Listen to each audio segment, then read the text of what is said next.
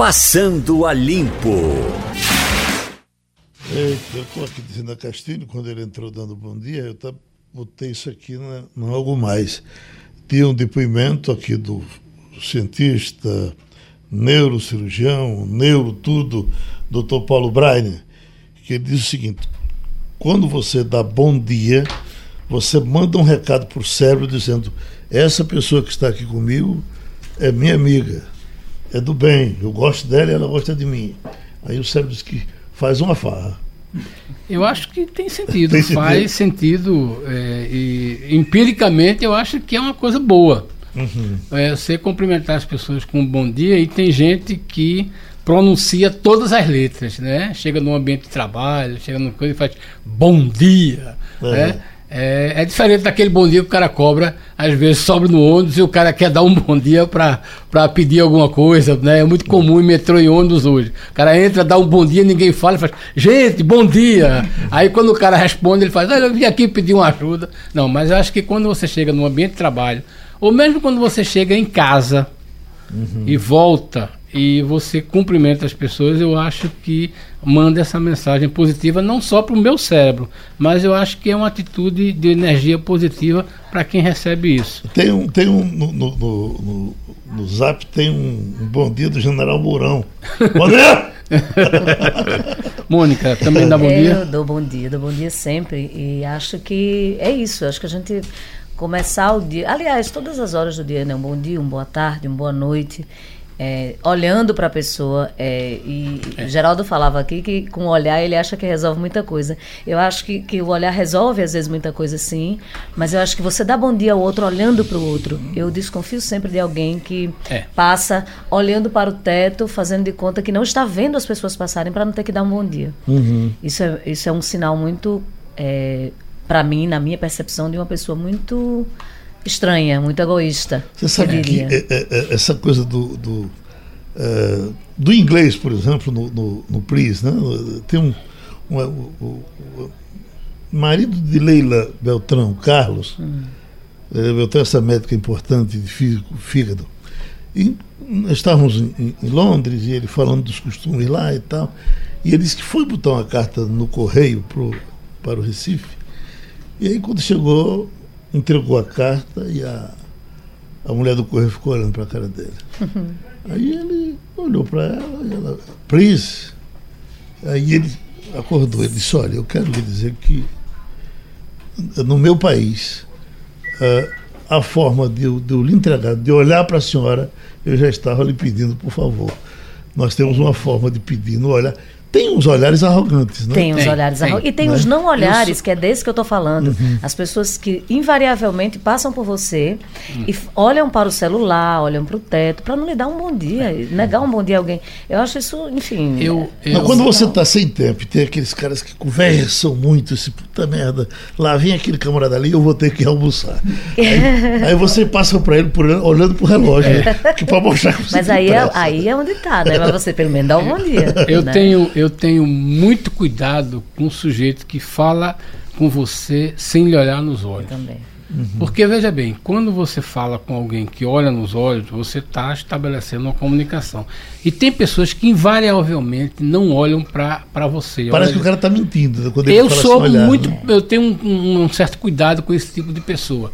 Até porque eu gosto de olhar nos olhos. E aí, quando você diz aquela história, é, é, Ariano Suassuna tem uma frase que diz o seguinte: que fala é, falar por trás é mais educado do que falar é pela frente. Mas eu, tenho uma frase de outra. Falar mal é, da frente do cara é chamando pra briga. É isso aí, né? Mas tem uma coisa que é o seguinte: se você, quando você quer dizer alguma coisa séria para alguém, você tem que dizer primeiro a ele, porque quando você diz a ele, você tem autoridade para contar aquilo que disse a ele o que você está dizendo. Eu acho que você conheceu, mas essas crianças aqui não conheceram. O professor Lamartine Holanda, se lembra dele? Era um professor de física e matemática, irmão de Joel de Holanda. É. E que por onde ele passasse, ele batia um papo. E ele escrevia muito para o Jornal do Comércio, por cartas à redação e essa coisa. Gostava muito de se comunicar. E já uma certa a idade já meio ruim, ele parece que morava ali para o lado da. perto da, da Telebrás. E ele disse que. Certa vez uns alunos encontraram ele junto do Americano Batista, aí pelas dez e meia, e aí começou, ele conversou conversando com os alunos, conversou, conversou, então quando foi onze e pouca, que os alunos foram se despedir, disse, olha, quando vocês se encontrou aqui, eu estava indo para cá ou para cá? Disse, para cá, sentido norte. Sá, então eu não almocei ainda não. aí, aí foi para casa. Faz uma falta grande, professor Lamartine. Um abraço, onde tiver. Vamos, não, sim, aqui. E essa é, conversa toda leve foi por conta disso que está sendo aqui. Por, é, é, porque o namoro acabou. Orientador emocional dá dicas de como superar o término. Entendesse? Eu posso me antecipar dizendo o seguinte: quando nós acabamos um namoro, nós temos uma forma muito errada de procurar uh, superar o término. É ouvindo uma música que lembrava os dois, é se lembrando de um. guardando um, um, um fio de cabelo, como dizia a música, do, do, do paletó. Do né? paletó né? Quando, na verdade, se você separou e quer romper, você deve tirar da sua cabeça, tirar a memória de, de, de cima, porque senão vai ficar remoendo, remoendo, É a famosa fossa. Termina ligando, termina chamando eu já, Eu vi um comentário essa semana o seguinte, que ele pensava que a forma mais cruel de ter sido é, dispensado pela namorada é que quando às vezes ele chegou em casa e tinha um post-it, aquele, aquele recadinho. Aí disse, fulano, foi muito bom o nosso relacionamento, mas ele acabou aqui. Peguei minhas coisas e fui embora.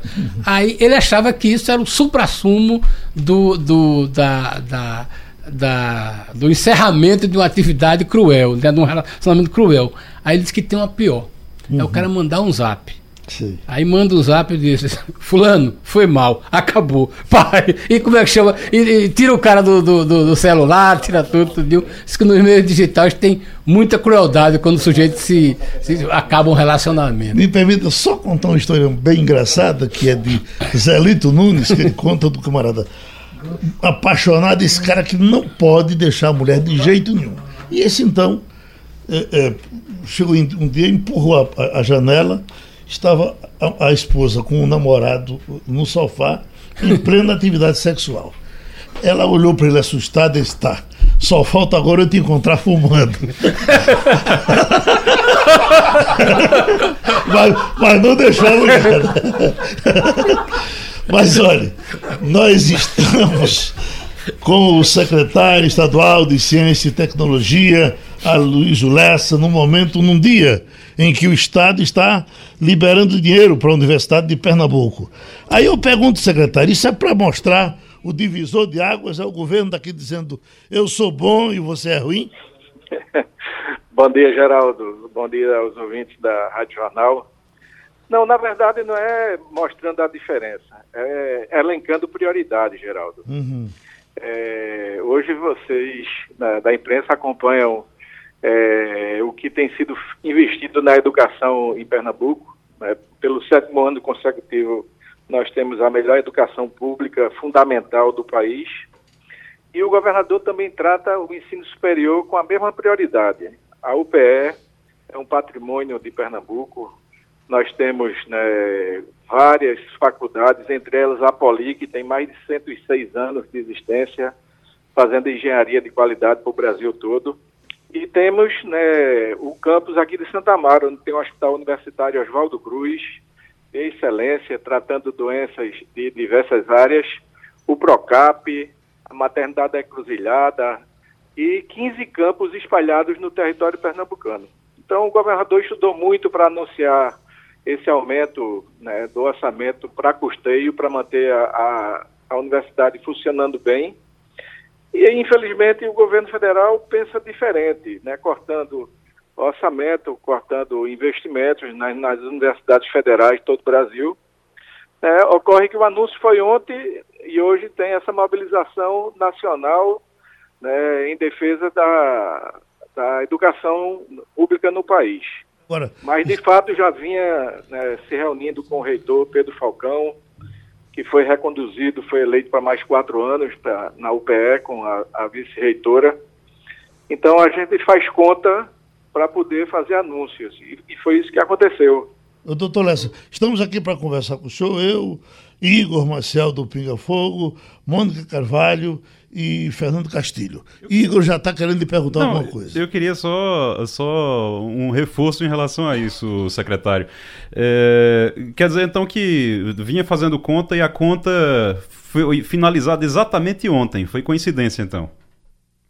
Nós tivemos uma reunião de pactuação dos tetos é, tem, tem sido feito isso com todas as secretarias é, e o governador acompanha isso em tempo real.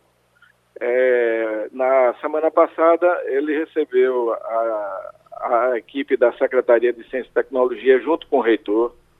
Mostramos algumas é, prioridades nesse momento. A gente está inaugurando o campus né, de Serra Talhada com a Faculdade de Medicina Está para inaugurar, a qualquer momento o governador vai a Serra Talhada fazer isso. E o governador teve acesso aos números, às pendências, a, a toda uhum. a, é, a missão que a UPE é, apontou para os quatro anos da gestão do reitor. Deixa, deixa eu só, secretário, só para. Porque, assim, eu tenho recebido, e por coincidência, essa semana eu recebi uma reclamação nas redes sociais é, de uma pessoa que é funcionário da, da UPE, inclusive, e falando sobre exatamente sobre a situação da UPE. O, senhor disse, uh, o, o, o, aumento, esse é, anúncio é de 40%? 40%. É isso? Não, é 26%. 26%. O que é que, o que, é que eu tenho aqui de informação? O senhor me confirma, o senhor me confirma isso. De 2015 para cá, o orçamento da UPE caiu 45%, aumentando o número de cursos inaugurando três novas sedes e mesmo assim caiu 45%. O senhor está dizendo que aumentou agora um pouco mais de 20%. Então, assim, isso é uma compensação, se, for, se esses números aqui forem reais, é uma compensação que não é, é, atende nem o que, o que se perdeu nos últimos anos, né? Olha, a partir, a partir de 2013, com a crise econômica, é, foi havendo cortes de orçamentos em várias áreas. Inclusive, é, então, inclusive na, é na, educação em Pernambuco. Não é compensando o que, o que houve de cortes. Houve é, frustração de receitas é, em todos os governos estaduais, aqui em Pernambuco não foi diferente, mas foi elencado prioridades. Uhum. É, a educação, a segurança pública e a saúde continuam sendo priorizadas pelo governador. É, então, é, repor ou é, anunciar um aumento de 26% é em comparação com o orçamento do ano anterior. A gente não faz o orçamento né, uma peça fictícia, é, é uma peça real, né, verificando todas as prioridades que a UPE tem, né, ampliação dos campos avançados, é, o aumento de vagas, concurso para professor, para servidor, tudo isso é medido né, antes de fazer qualquer anúncio. Uhum. Só, só para. É, é, então, para o senhor, até aproveitando também essa reclamação, que é, como eu disse, é um funcionário da UPE.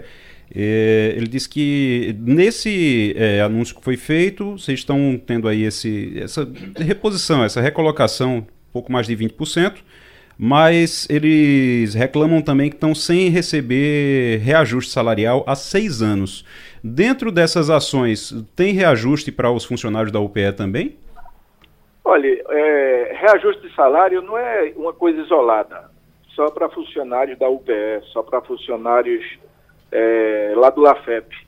É servidores do Estado.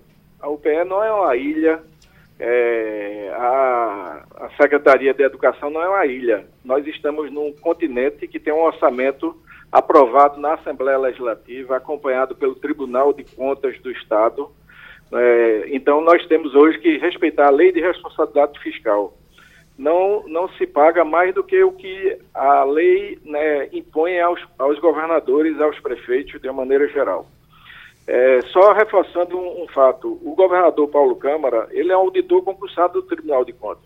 Se tem uma coisa que ele preza, é exatamente respeitar o que o órgão de controle recomenda. Então, ele tem sido muito fiscalizador da própria conta do governo do Estado, não vai fazer um sacrifício reconhecendo que precisa melhorar, reconhecendo que precisa melhorar salários, estruturas da, no caso da UPE, que é o assunto que a gente está comentando agora, né? mas de maneira equilibrada, sem emoção, sem vontades pessoais. É, e temos uma mesa permanente de negociação deixa eu chamar, na deixa, SAD. Deixa, deixa eu chamar a Mônica Carvalho para lhe perguntar também. Secretário, bom dia. Na verdade, é um pouco do complemento do que Igor falava, e a gente vem acompanhando, é, é, como imprensa, várias dificuldades enfrentadas por por unidades, principalmente no interior do estado. Esse, essa verba é, aprovada, ela vai propiciar o que na prática? É, o senhor fala em custeio, mas a gente está falando de quê?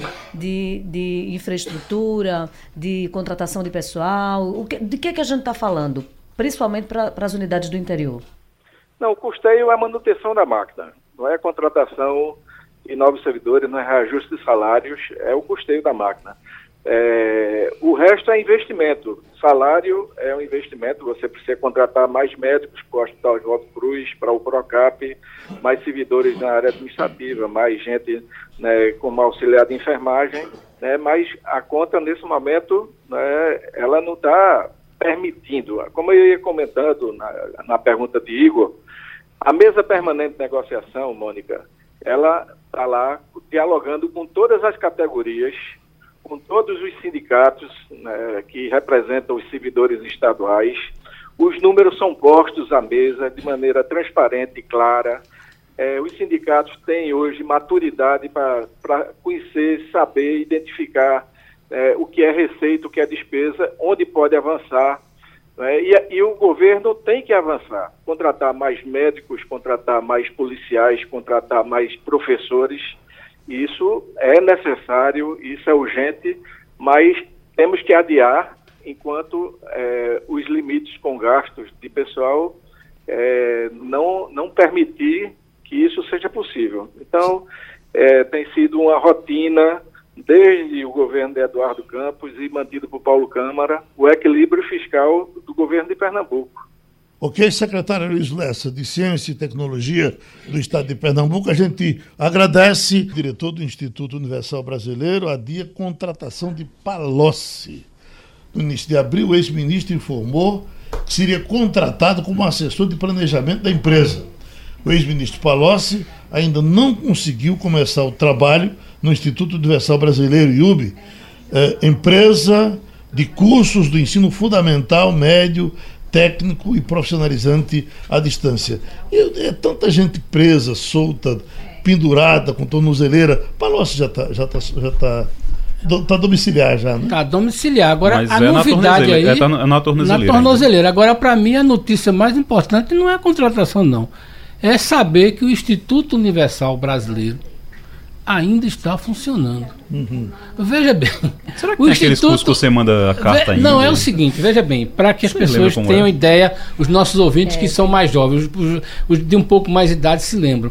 O Instituto Universal Brasileiro é pioneiro no chamado ensino à distância por correspondência. Ah, uhum. Então veja bem, tem você muito rádio técnico que fez veja um bem, concurso, né? eles tinham um curso de rádio técnico, uma série de cursos que você comprava é, através de um formuláriozinho, mandava pelo correio, uhum. e aí o IUB pagava o selo uhum. de volta daquilo ali. Você recebe as apostilas, eram normalmente apostilas é, impressas é, de uma qualidade não muito boa, não, tinha, não era colorido.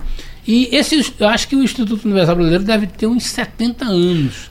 É, agora, aquela história, pequeno. a pergunta é é, certamente o ministro Palocci vai dar um upgrade né, nessa história, porque é o interessante, Será é o pioneiro. Funciona, Eu acho que deve funcionar hoje online, né? Deve funcionar é. hoje pela, pela internet. Eu lembro que eu lembro que você fazia a inscrição, eu, eu via, pra, via, eu era doido para fazer um curso. Na época era um curso de desenho. Uhum. É. Eu, queria, eu queria desenhar, e tinha desenho artístico e publicitário, eu lembro até da, do, do, nome como era. Mas eu via as propagandas e você fazia a inscrição tudinho, aquelas revistinhas que, que vinham de violão. Também, né? É, de cifra é. de violão. Eu aprendi a tocar para aquelas revistinhas Pronto. e sempre tinha propaganda do Instituto Universal Brasileiro. Era muito frequente aquelas revistinhas na rádio, porque muitos operadores faziam o curso técnico e faziam Verdade. por ali. Né? É. Olha, hoje você tem lá no YouTube o curso técnico de transações imobiliárias, né, que é o que habilita a você ser corretor de imóveis. O velho e bom curso de ensino supletivo do ensino médio, que é o pioneiro. É, e tem refrigeração de ar-condicionado, manutenção de reparo de celular, Corte e costura, que é também muito antigo. Eu acho que talvez os dois mais antigos são esse aqui de é, ensino médio, corte e costura, chaveiro, mecânica de automóvel, eletrônica básica de rádio e TV, que é aquilo que certamente você fez. É Mas é impressionante. Estamos muito contentes hoje, porque vamos ter para conversar com a gente aqui o, o secretário Rogério Marinho.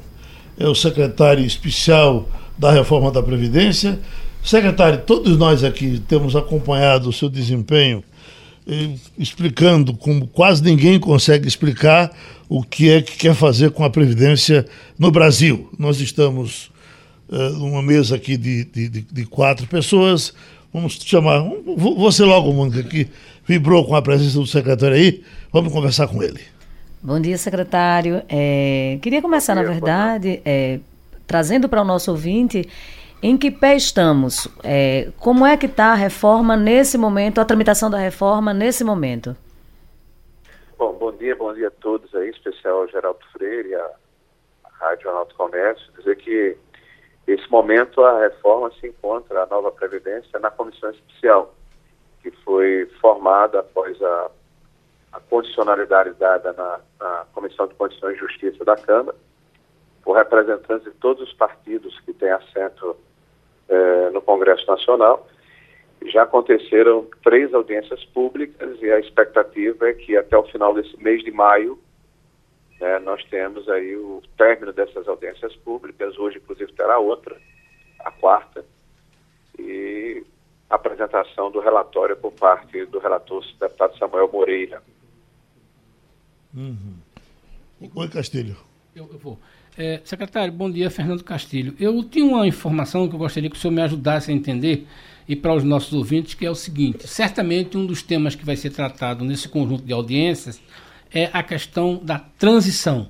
Quando a gente lê sobre processos de, de, de mudanças da Previdência, é, fica muito claro que existe um custo muito alto entre é, a decisão de fazer a reforma e chegar na nova, na, na nova base é, tem um custo aí que é um custo financeiro e um custo até social muito grande. Eu queria que o senhor secretário é, falasse-nos como se dará essa transição dessa mudança de regime.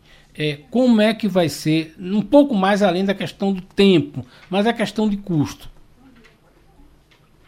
Bom, Castilho, tem a, a regra, as regras de transição, no caso do regime geral, que é a a grande maioria dos brasileiros, nós estamos falando aí de 71 milhões de brasileiros. É verdade.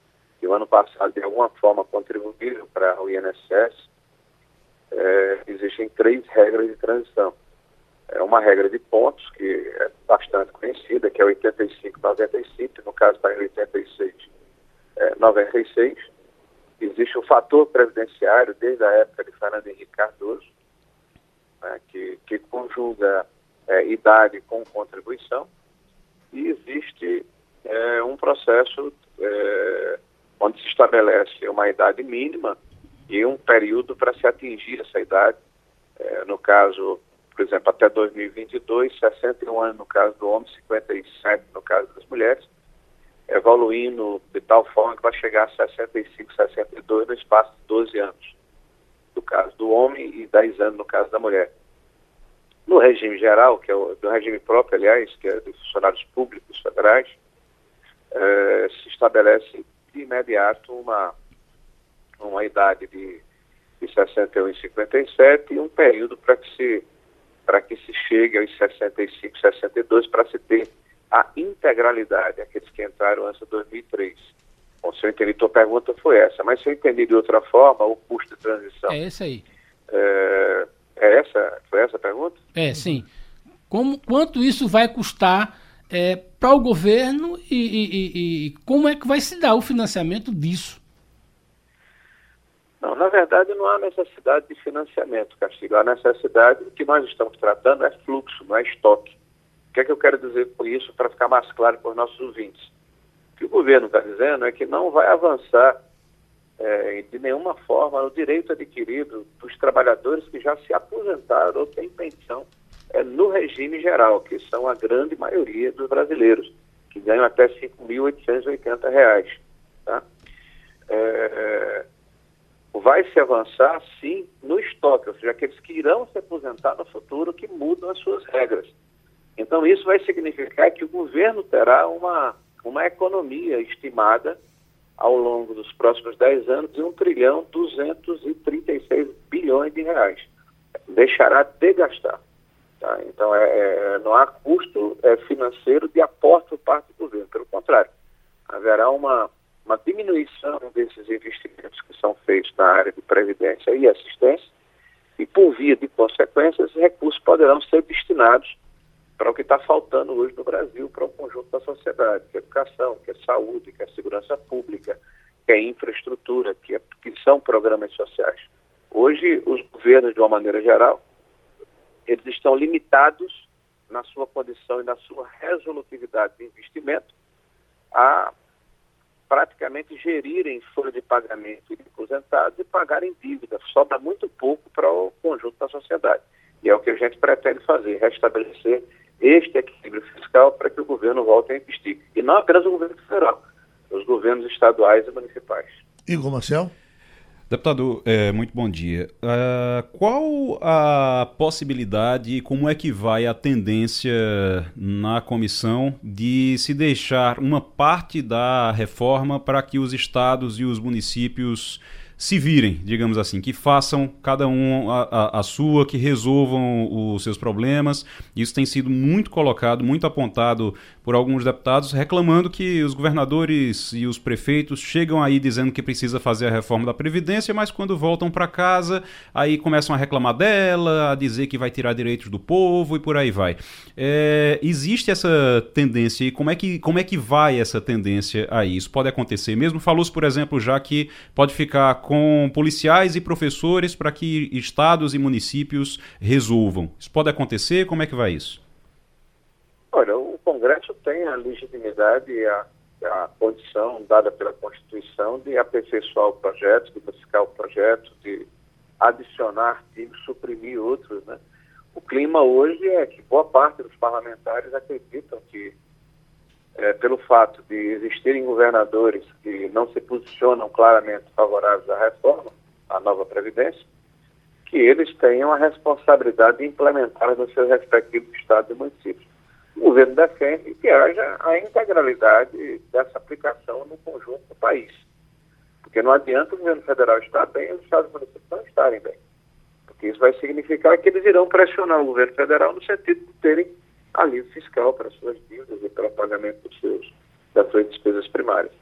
Uhum. Agora, é, objetivamente, se não houver uma mudança é, de posicionamento por parte do principalmente do Nordeste, e como vocês sabem, eu sou do Rio Grande do Norte, do estado vizinho de Pernambuco, aí, de, da, é, de vocês, nós temos aí uma dificuldade muito grande de convencer os parlamentares para que haja uma aplicação imediata sem a necessidade é, de que haja convalidação nas respectivas assembleias e câmaras municipais.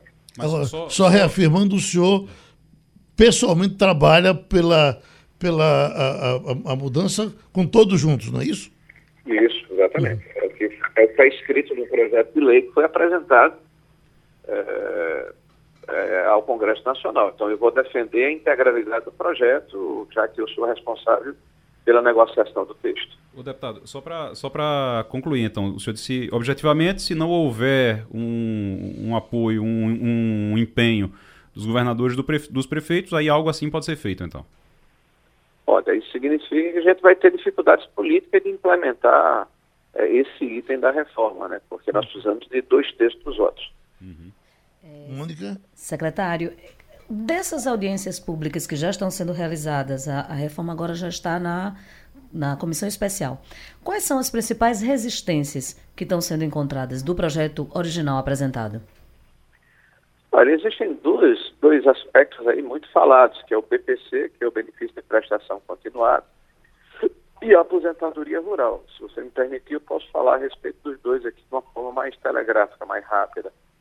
O BPC que é um projeto, um processo de assistência, ou seja, há um pacto civilizatório da sociedade brasileira de ajudar os velhos, os mais velhos é, é, pobres e os deficientes e as pessoas com deficiência pobres. No caso das pessoas com deficiência, o projeto não, não impacta, ele se mantém como está hoje. Ou seja, na hora que a deficiência é manifestada, ou, ou no nascimento, por ocasião de um acidente no percurso da vida, se a pessoa tiver a regra de elegibilidade do LOAS, ele passa imediatamente a receber é, um salário mínimo é, durante o, o período em que durar esse processo, essa deficiência.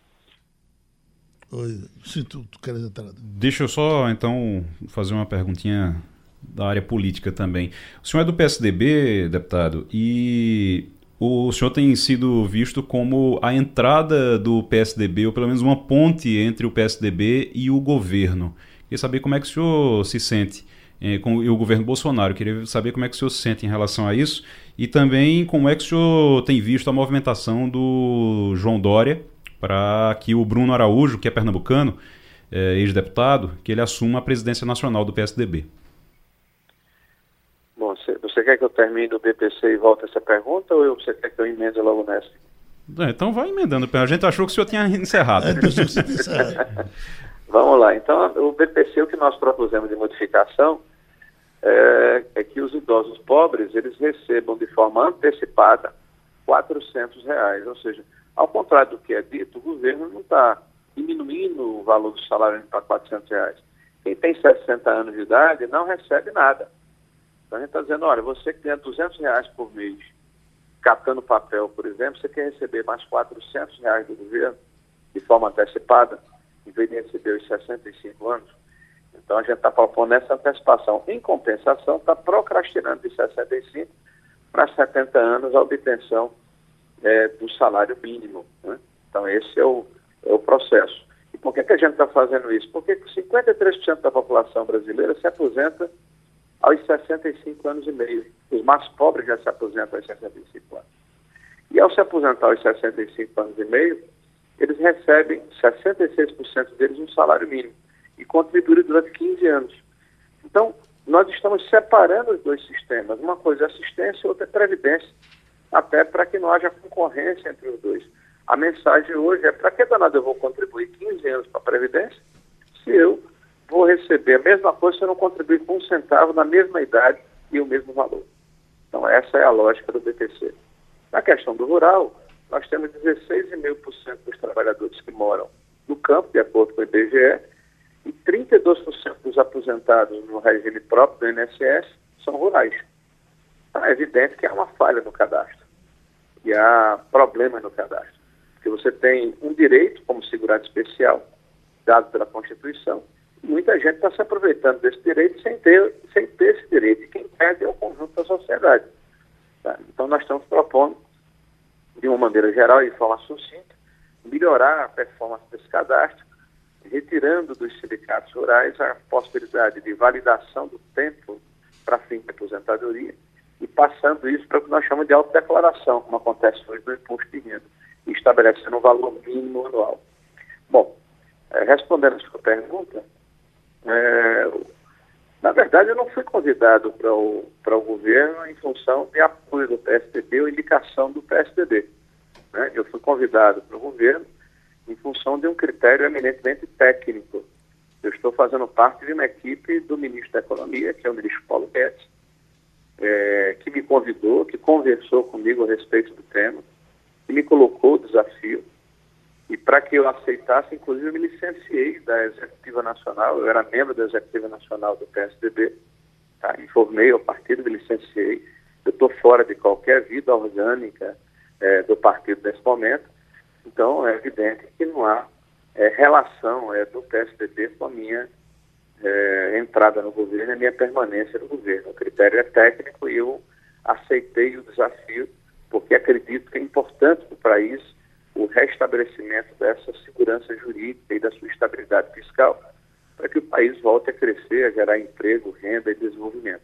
Então, essa é a minha tarefa. Quanto ao deputado Bruno Araújo, ele é um amigo particular meu, uma pessoa com quem eu tenho uma afinidade, relacionamento, respeito, é um extraordinário quadro é, da política nacional, é alguém com que certamente o PSDB terá muito a ganhar caso ele é, venha a ser o presidente nacional do partido.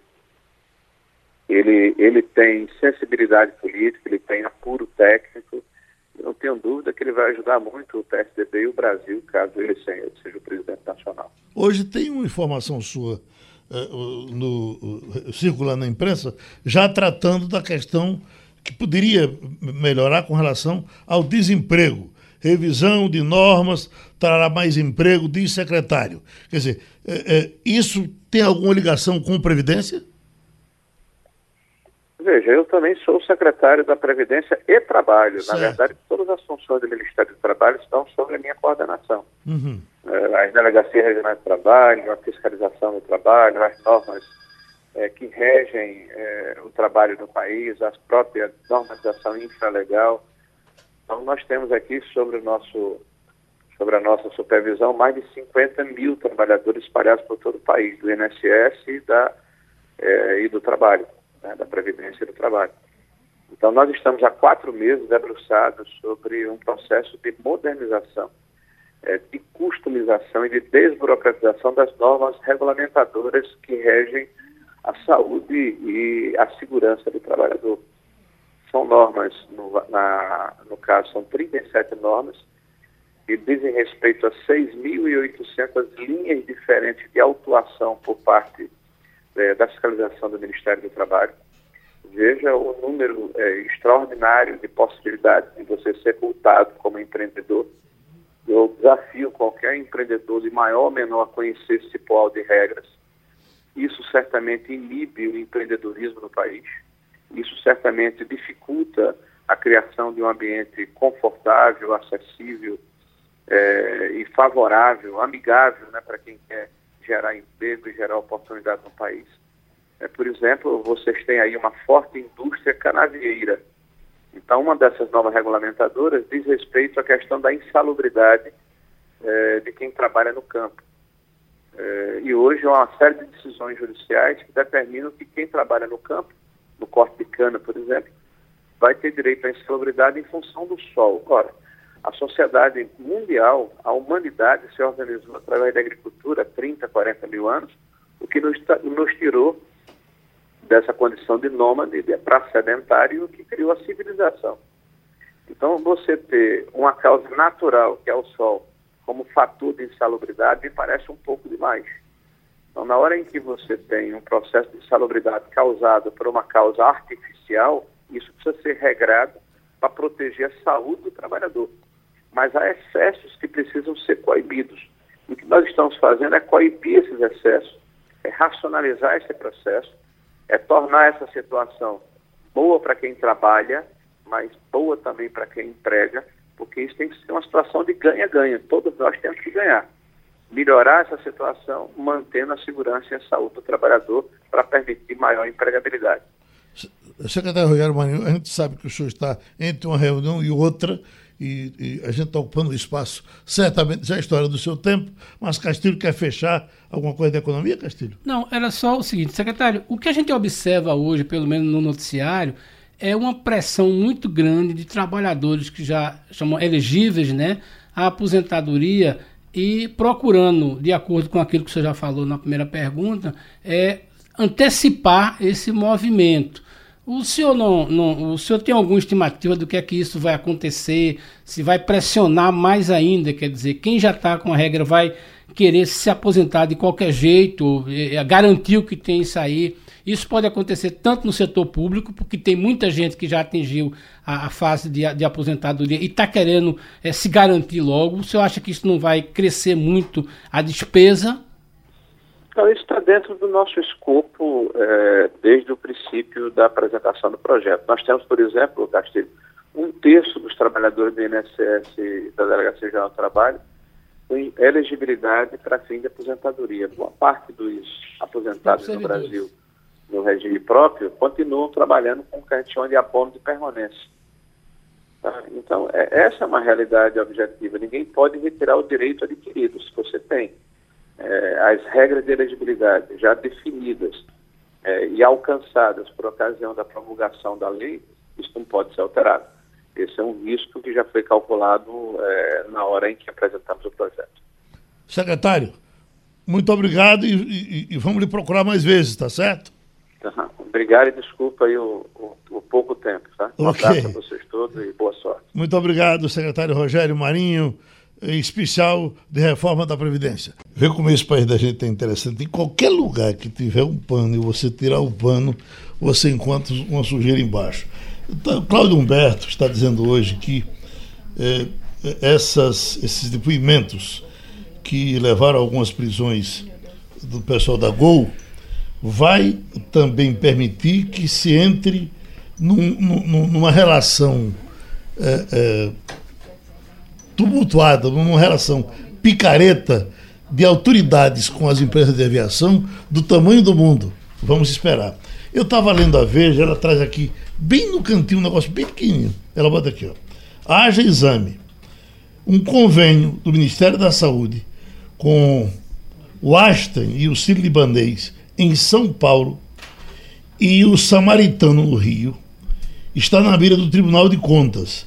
Desde 2012, o governo concedeu 3 bilhões de reais em benefícios fiscais a esses hospitais. É o hospital aonde a elite é levada para lá. 3 bilhões de reais é, é, o, dinheiro, é, é, o dinheiro que, que, que, que Guedes quer. É. é o mesmo formato das grandes empresas que conseguem é, é, recursos para fazer os shows no, no, setor da cultura. Quer dizer, uhum. é, o tamanho da companhia e a sofisticação da contabilidade dela permite esse tipo de observação. Mas eu queria fazer um comentário sobre essa história das aviações. É, essa coisa da, da, dessa, vamos dizer, essa parceria que existe entre as companhias de aviação no Brasil com o Congresso Nacional, essa coisa é histórica. Veja bem, se você chegar no aeroporto de São Paulo, e do Rio de Janeiro, você vai ver, e o da, do, do, dos dois da Ponte Aérea, você vai ver que o, o aeroporto foi construído à imagem e semelhança da Varig. Uhum. A Varig é que dizia quantos seriam os slots dela, como é que seriam os modelos, tudinho.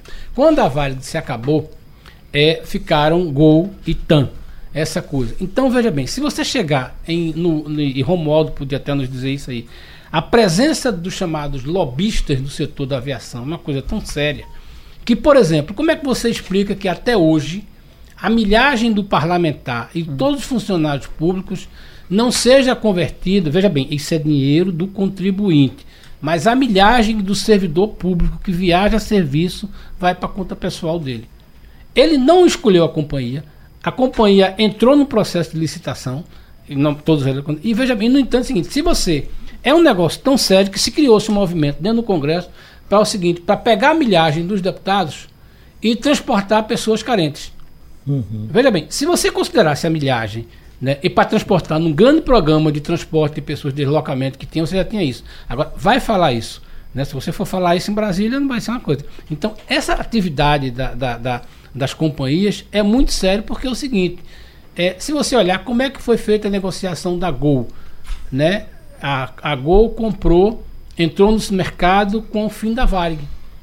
É, então a, a, a, a VASP acabou-se, são hoje os grandes devedores do INSS. Então, esta relação companhia aérea com o poder é uma coisa que vem, talvez, desde o tempo em que começou a funcionar a primeira companhia aérea brasileira. Ô, Castilho, só para a gente entender. Sempre foi heterodoxo para usar uma palavra civilizada. Só para a gente entender, para o pessoal que está no, nos ouvindo entender. Quer dizer, então, que o, o, deputado, que obrigatoriamente ele é pago, ou, ou, ele tem a passagem paga pelo Congresso, pelo, pelo poder público, por nós. Sim para ir toda terça-feira para Brasília, para voltar toda quinta-feira para a base dele. É, é, isso aí a gente está pagando, mas ele vai acumulando milhagem Puts, é, é e depois aí. ele usa para as férias dele, para com a usa, família. E não só ele, veja bem, eu, é, é, isso acontece com todo o setor público. Uhum. Então, veja bem, o governo, que é um grande cliente de companhias aéreas, isso, isso não foi normatizado, ou pelo menos é isso aí. Então, por exemplo, eu não consigo entender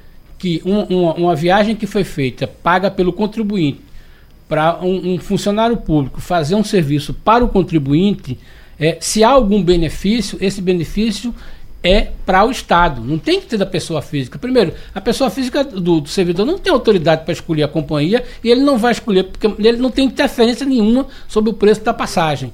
Tá entendendo? Levando em conta. Então, então... se você contasse essa milhagem ah. todinha, O Brasil poderia ter um grande programa de prestação de benefícios de pessoas que precisam de viagem, pessoas até para deslocamento do INSS, do corpo. Levando do... em conta que hoje, você, que hoje você pode fazer transferência de milhagem, vender, por, trocar por dinheiro, trocar é por dinheiro. Você pode. Você pode transferir para outros programas, você tira do programa de uma companhia aérea, manda para um programa que é de milhagem, e aí você pode trocar por dinheiro ou então você comprar pode outra trocar passagem mais barata. Ou seja, eles estão ou comprar uma passagem mais barata ou até comprar produto. Você compra é, coisa para sua casa, é, se você é, quiser, é, é. através desses programas de milhagem. E quer dizer então que a gente está pagando para eles viajarem, eles aproveitam isso, é, pegam a, a, milhagem e ainda tiram mais dinheiro daquilo que a gente paga. Claro, porque se você possível, converte a milhagem em dinheiro, você está convertendo doutores, um benefício. O tá tempo bom. se venceu, a gente está okay. indo embora, mas eu queria que você me desse um tempinho para explicar para a população que fica cobrando aqui o tempo todo, olha, por que vocês não escutam ninguém do governo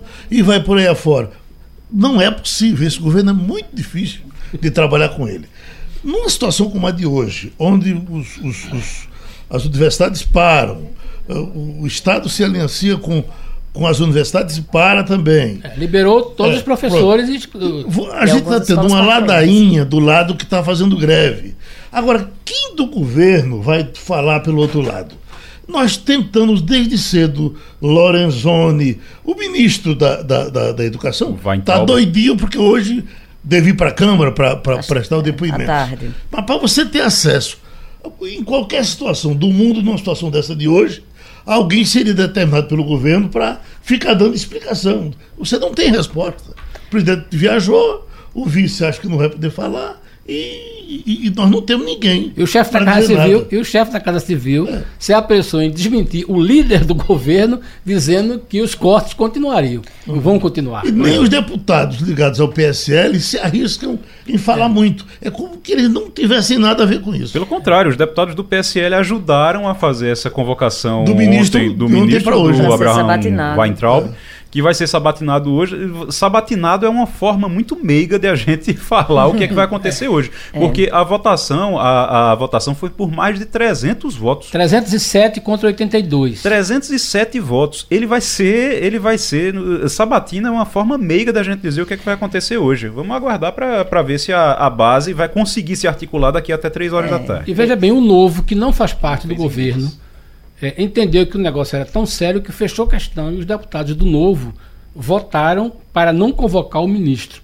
Então você teve a bancada do Novo que votou fechada para não convocar o ministro e uma parte do PSL que fechou questão, mas mesmo assim as pessoas votaram. Então, Eu situação... só, queria, só queria chamar a atenção que para essa mobilização de hoje, e escolas particulares também é, paralisaram as atividades para estarem lá no apoio. A escola do meu filho foi uma delas. E eu acho que é uma discussão que é importante, é importante que envolva toda a sociedade. Num regime democrático é isso, a gente tem que questionar as decisões que, que acontecem e que por vezes são arbitrárias e atingem uma área crucial no caso da educação. Eu acho que a gente tem uma oportunidade se o governo, por um lado, cala, mas a sociedade, por outro lado, tem o dever de cobrar explicações. Qualquer governo do mundo estaria com a nota oficial hoje. Exatamente. Atenção, é, o Ministério informa, questão é essa, é aquela, é aquela. A gente não tem nada para pegar do lado de Não, então tem que sim, a sociedade tem, faça parte Tem um dela. vídeo do, do ministro Weintraub distribuindo, jogando chocolates em cima de uma mesa. Foi a explicação que ele conseguiu dar até agora. É, a nota oficial até agora foi um vídeo do ministro jogando chocolates em cima eu, de uma mesa. Agora, ontem. E enquanto, sem saber fazer a conta direito, inclusive. Enquanto nós estávamos ontem acompanhando aquela reunião de deputados, tinha também uma reunião com Paulo Guedes, ele dizendo das finanças do país, que você chega a se arrepia quando é. escuta. Veja bem, nós vamos ter que só... baixar. Isso está no noticiário de economia de hoje. É, nós vamos ter que baixar a taxa Selic. E, e isso já foi dito ontem por um é, um financista que nós entrevistamos no Roda do Comércio ontem, é, dizendo que vai ter que baixar para 6 porque a economia está muito ruim. Mas eu só queria finalizar com informação sobre essa história da educação. Veja bem, que a questão de haver necessidade de contingenciamento, o governo Temer fez contingenciamento, inclusive de Lula várias fez. áreas, todo mundo fez. Todo mundo Mas veja fez, bem, o que é. é que aconteceu? Por que, que o governo fez diferente? O governo politizou a questão da, da maneira, no primeiro momento. Veja bem, o que o governo está dizendo hoje, ele errou no, no, começo da, no começo do mês, quando disse o seguinte: vou cortar 30% por questões, porque vai haver uma bagunça, uma balbúrdia. Aí depois, quando ele viu que o negócio ficou muito grande, ele disse: não, nós vamos cortar todo mundo, porque é 30% é da, da, da, da, despesa, de custeio, e aí é a questão do, do, do contingenciamento. Aí se falou pela primeira vez na necessidade de contingenciamento por causa da questão financeira. Aí ele vai explicar na história dos 3,5. Se você prestar muita atenção, olhar a conta, ele pegou o seguinte: ele pegou toda a conta, né? E incluiu aí pessoal, encargos, uhum. e aí no meio dessa conta colocou a despesa de custeio, que vem diminuindo muito pouco. Então, se você pegar a conta todinha, é possível que chegue em 3,5, 3,6 é em relação mesmo, é a todo o dinheiro que o, o orçamento problema, do MEC o problema vai fazer. É que, o problema Só que, é que quem disse 30% corte, foi ele. O contingenciamento, mas é. veja, o contingenciamento de 30% é naquilo que pode ser contingenciado. Exato. Certo? Aí ele é realmente 30% daquilo que pode ser contingenciado. No Na hora de explicar, aí ele pega e diz, não, coloca tudo aqui, sem chocolatinhos em cima de uma mesa, tira três chocolates e meio. Aliás, que cena patética, ele tentando cortar um chocolate no meio para poder tentar explicar, e Bolsonaro vai lá e pega a, a metade do chocolate e come. É, sinceramente, tem coisas que a gente não consegue. Agora, só assim, aí ele pega, bota tudo ali e bota, não, é 3,5. Ou seja, é um discurso na hora de, de fazer a afronta e outro na hora, de, de, na hora da defesa. Minha gente, terminou o Passando a Limpo. Passando a Limpo.